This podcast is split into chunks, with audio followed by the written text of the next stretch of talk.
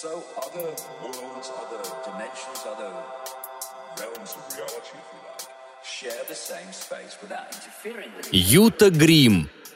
Монстры на борту.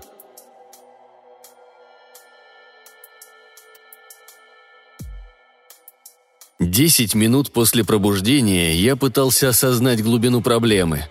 Довольно долго, я понимаю. Осознав, полчаса пытался вызвать помощь, в основном кричал до хрипоты.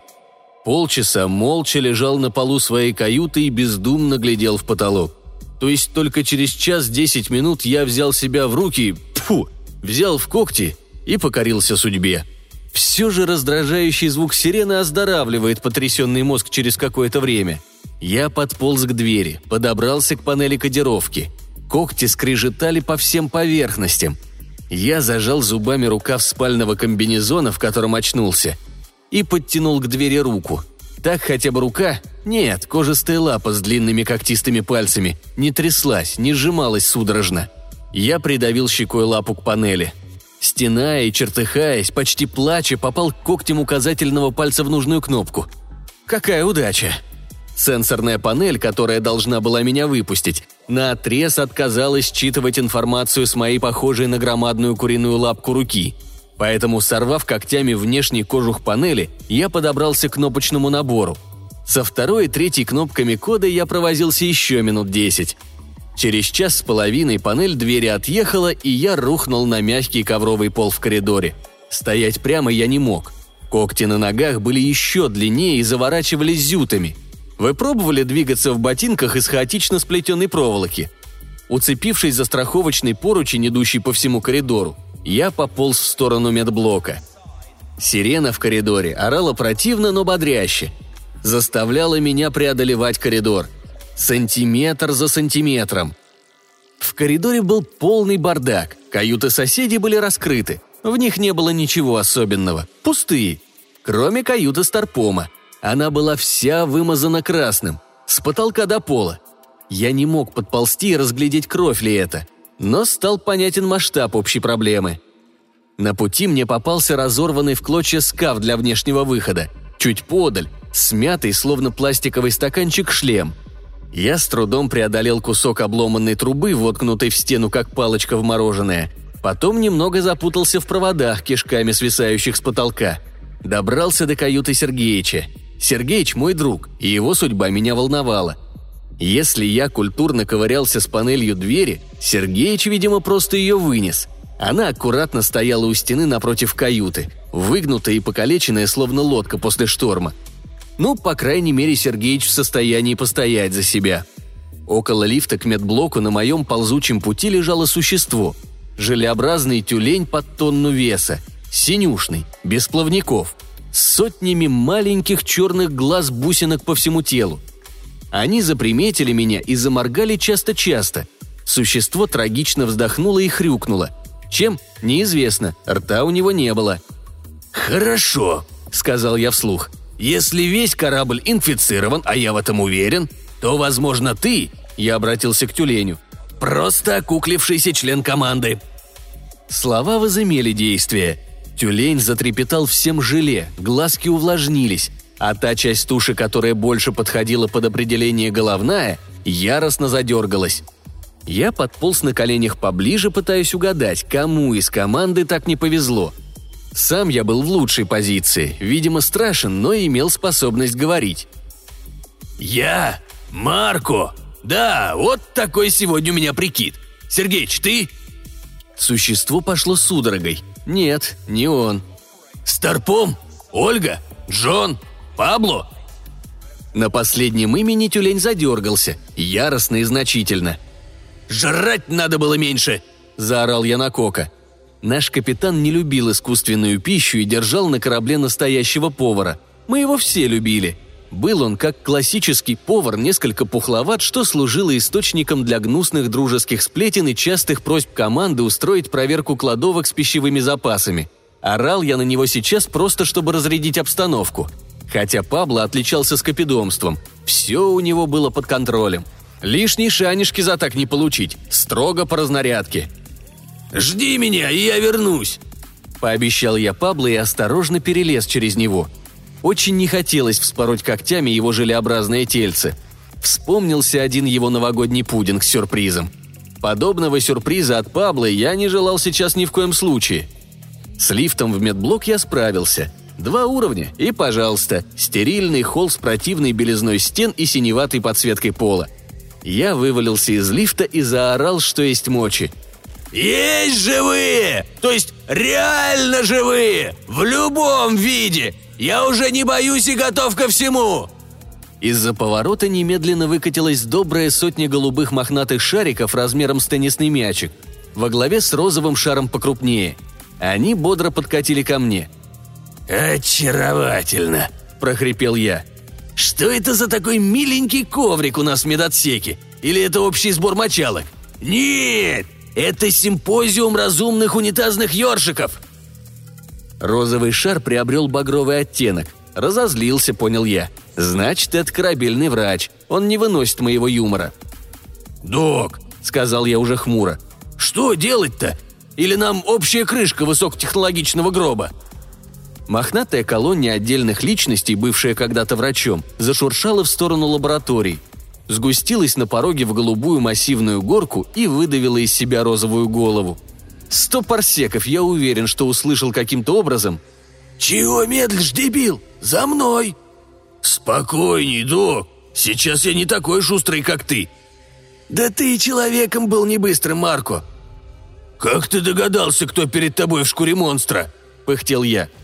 «А ты совсем не изменился», – зло ответил док. Помедлил и объяснил – «У тебя нашивка на комбезе видна, сразу под слюнявой мордой». «Ну да, немного течет. Возможно, из носа, возможно, из уха. Небольшая аллергия на пыльные коврики». «Не у тебя одного», Док пропустил меня вперед в помещение и качнул розовой головой в сторону агрегата анализа и диагностики.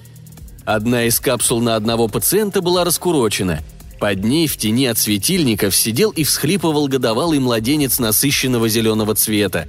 Был он гул и распространял вокруг себя зловоние. Оно почувствовалось уже у двери. «Объясни ему, чтобы он залез в капсулу и прошел обследование», – потребовал док. «А кто это?» – переспросил я, стараясь меньше дышать.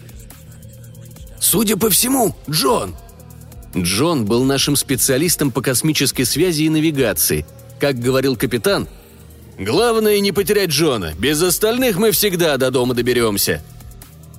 Зеленый младенец заметил меня и скуксился. «Малыш!» – пропел я как можно милее, но, видимо, интонация не удалась.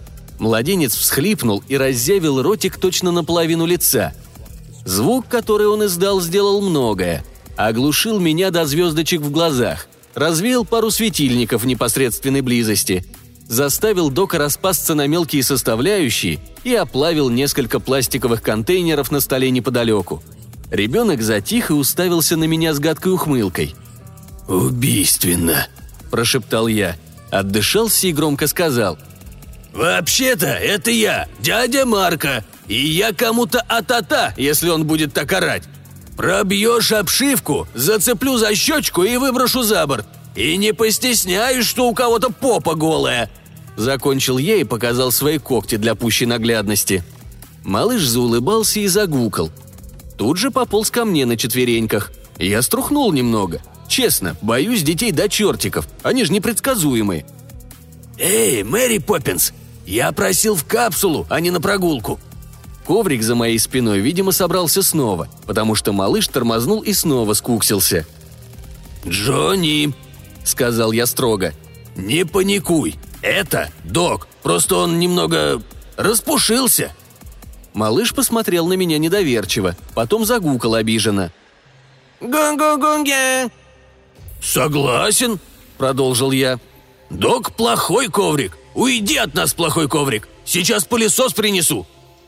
Фильтры шерстью забьются. А давай так, предложил я. Отпилим мне когти на ногах и отправимся на поиски капитана. И остальных. Мне даже интересно, что с ними произошло. Вот кто-нибудь из вас видел Кока? И еще то зрелище. «Ма-ма-ма-ма!» – загундосил малыш Джонни. «Чего?» – не понял я. «Он тебе рассказывает, кто его из-под Кока вытащил. «Что ж у меня такой сон-то отменный был?» – воскликнул я. Час понадобился, чтобы намотать металлизированный скотч на мои лапы. Джонни постарался, сделал все, что мог. Я не стал требовать многого от годовалого младенца. Теперь я ходил, не цепляясь за все углы когтями и сохранял вертикальное положение. Оказалось, что меховой коврик Док может концентрироваться и переносить Джонни с места на место. Джонни по-младенчески гукал, но нужные кнопки на приборах нажимал. Я был переводчиком с неслышимой речи Дока в человеческую для Джонни, с небольшим хрюком между словами. Док разъяснял поведение Джонни. Наверняка на Земле он прошел курсы по обращению с младенцами. Вооружившись портативным набором первой помощи, мы спустились на уровень жилых кают. Тюлень Пабло оставался на месте и сладко спал. Мы не стали его будить. Толку от него было никакого. Нам удалось добраться до систем безопасности и отключить сирену. Хорошая у нас сложилась команда. Да, в принципе, она всегда такой была. Я немного разбавлял ее слаженность моим неподражаемым юмором и прямолинейностью. Ну, чтобы не скучно было во время длительных перелетов. Потом Джонни привел нас в блок доступа к личным идентификаторам, вшитым в каждого члена команды. Джонни повозился с панелями и рубильниками, потом горестно уставился на меня и пустил из носа зеленую соплю. «Чего?» – не понял я – Розовый пуховик забрался на выдвижную панель доступа и устроился рядом с экраном. «Карамба, Марка!» – услышал я.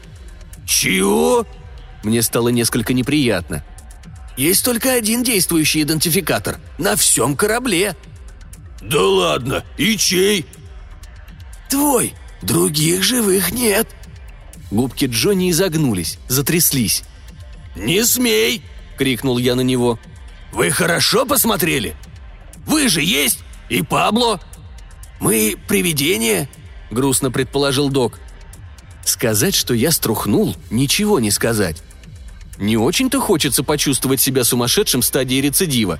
И я бы поддался панике, если бы в этот момент не появился олень. Он встал в дверном проеме на двух задних ногах и сложил крестом передние копыта на мощной мохнатой груди – Куст рогов на его голове уперся с той стороны двери и не пускал войти к нам окончательно. Козлиная борода слегка трепетала, потому что олень что-то жевал. Взгляд его был суров и немного отрешен. Так, наверное, смотрят носороги на врагов своих. Я сполз на пол. Мне оставалось только истерично похрюкивать. Морда оленя неуловимо напоминала физиономию Сергеича. «Во мне уже обида росла!» – вымолвил я, остыв немного. Думал, забыл меня друг мой. Чем же, думаю, он таким занимается, когда кругом такие пертурбации? А он рогами потолки чешет». «Лучше скажи», — сказал олень по-человечески. «Ты разобрался, в чем дело? Что с нами происходит и на кой черт этот зоопарк на борту? И от кого так воняет?» Сергеич говорил, и это показалось мне блаженством. «Дай обниму тебя, дружище! Почесать спинку! Смотри, какие у меня чесалки!» Всей группой мы добрались до камбуза. Есть никому не хотелось, просто там было больше места, чтобы комфортно расположить мои обмотанные скотчем лапы, найти для сопливого Джонни салфетки, припереть рога Сергеича к стенке, ну а док мотался туда-сюда под столами, как скат по дну морскому. От своего друга я услышал рассказ, события которого шли примерно в той же последовательности, что и у меня – Каюта, дверь, коридор, тюлень, безумные шарики и вонь гнилого младенца. Потом пробег по коридорам, вспоротый потолок в рубке управления, попытка отпилить рога. Итог – копытами держать инструмент невозможно. И встреча со столбом. «Не понял», – остановил друга я. «С каким столбом?» «Ну, с таким. Бетонным. С надписью «Не влезай, убьет», в тот момент и пополз по спине у меня нежный холодок. «Представляешь?» – продолжал Сергеич. «По коридору нашего корабля плавает в воздухе бетонный стол. То туда, то сюда. Основание обломано, провода торчат, а с другого конца погнутый светильник. И так помаргивает. Тока нет, а он помаргивает. Я за ним долго крался, пока потолок не задел. Я охнул. «Ну, вижу, Марко, ты что-то понял», — положил копыта мне на плечо Сергеич. «Видимо, да. Боюсь, догадываюсь, откуда рога растут». «Ну, ты же один у нас, живой», обязан догадаться». Подплыл к нам коврик Дока. «Надо Ольгу найти. Может, ей помощь нужна?» «Нет», — подскочил Сергеич. «Ольгу искать не будем. Я ее видел, с ней все нормально, а она на складе сидит». «Это что значит? Ты чего-то не договариваешь?» «Сказал, на склад не пойдем», — насупился мой друг олень. «Нет, нет, даже интересно. Джонни, собирайся!» Джонни не шелохнулся, хмуро разглядывая нас и пуская слюну. Губки его младенческого ротика скривились. Все знали, Джонни неровно дышит в сторону первого пилота команды. «Успокойся, малыш», — вступил в разговор я. «Сейчас мы не в состоянии оперативно отремонтировать обшивку. Так что там с Ольгой?» «Не скажу». «Мы здесь не чужие тебе, Сергеич!»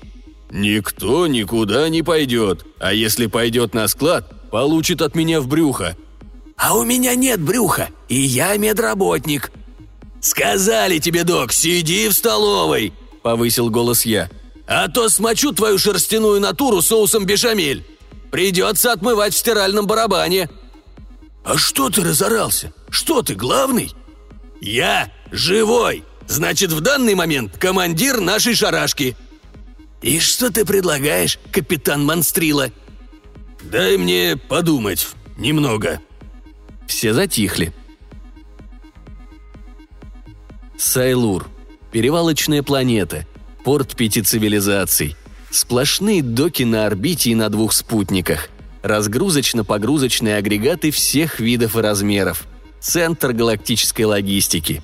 Единственный в этом секторе лучевой транспортер с возможностью разгона тяжелых объектов до сверхсветовой. Земляне со своей примитивностью обычно в конце очереди.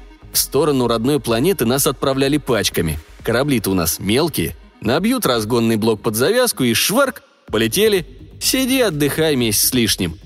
Какие тут развлечения на Сайлуре? Мы сидели в круглых барах, специально построенных для землян, и разглядывали инопланетян и их корабли сквозь прозрачные чешуйки окон. Пили какое-то пойло. Вот такая возможность приобщиться к другим мирам. На Сайлуре был, конечно, дипломатический корпус землян, но в основном состоял из психоаналитиков и психонавтов, тех, кто умел общаться с представителями других видов живой жизни, так же, как сейчас док со мной. Давали они нам инструкции, как вести себя на Сайлуре – Разве землянин инструкции читает? Тем более, ну что это за пункты правил? Думайте о хорошем, излучайте оптимизм, не завидуйте, будьте логичными, демонстрируйте уважение и такое прочее. Бред какой-то. Пусть о Земле бы лучше рассказывали, доводили до сведения инопланетян, что нормальные мы, граждане галактики. Но перед этим полетом до пояса Артима за бесхозной рудой мы всей командой сидели в такой забегаловке – не помню, как называется. Их там в доке для землян штук сто было. Висели виноградной гроздью между приемными стапелями. А мы сидели и пялились на... Нет, вот я не понимаю, как описать-то. Ну вот проплывает бутон розы величиной с луну. Лепестки раздвигаются и... Шух! Посыпались голубые звездочки. Это он тормозит, значит.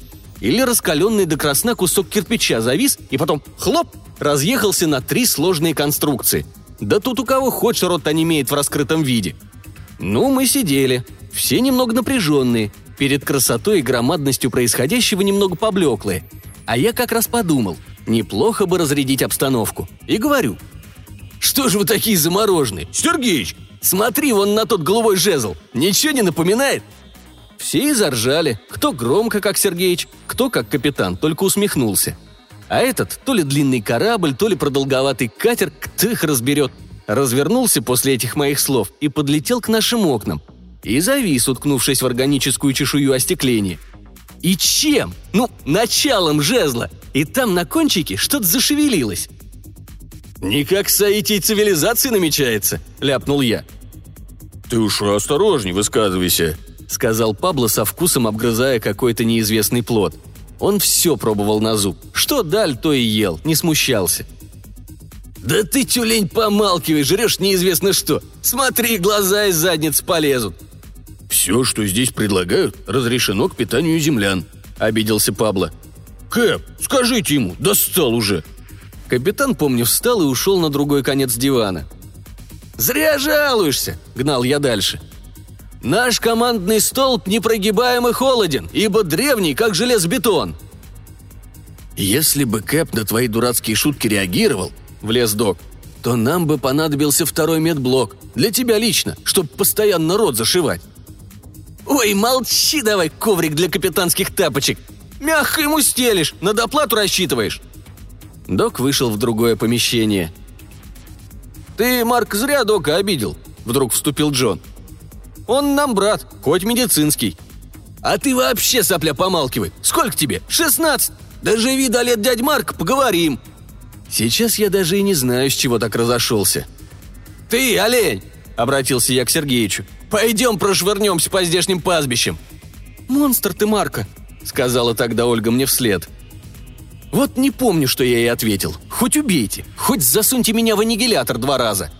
И как только встал перед моими глазами тот барчик, свет на корабле мигнул. Прямо сквозь стены, сквозь обшивку нашего корабля просунулся конец того самого жезла, что на Сайлуре нас подслушивал, и стал выплескивать капсулы. Аккуратные такие капсулы с телами членов нашей команды внутри, кроме моего. А потом я заснул, а потом проснулся. Корабль инопланетян благополучно растворился, не причинив вреда нашему. Кроме того вреда, который мы сами нанесли – к вечеру по корабельному времени капитан собрал команду в зале брифингов. Все словно в рот воды набрали и смотрели на меня. «Хорошие они там шутники на Сайлуре», – прервал я гнетущее молчание. «Мне даже понравилось». У меня единственного из команды остались следы контакта с инопланетным юмором, здоровенные черные когти вместо ногтей. Но они слоились и откалывались, если их погрызть зубами. «Ремонт на твоей совести, Марка», – строго сказал капитан. «А потом лечение против трепа», – подпел ему док. Ольга покачала головой и обратилась к Сергеичу. «Я никогда не забуду твоего благородства, Андрей». Сергеич положил свою лапищу на руку Ольги и тупо так улыбнулся. Я хотел сказать, что с ласковым словом можно и оленя подоить, но промолчал. Что я, монстр, что ли?»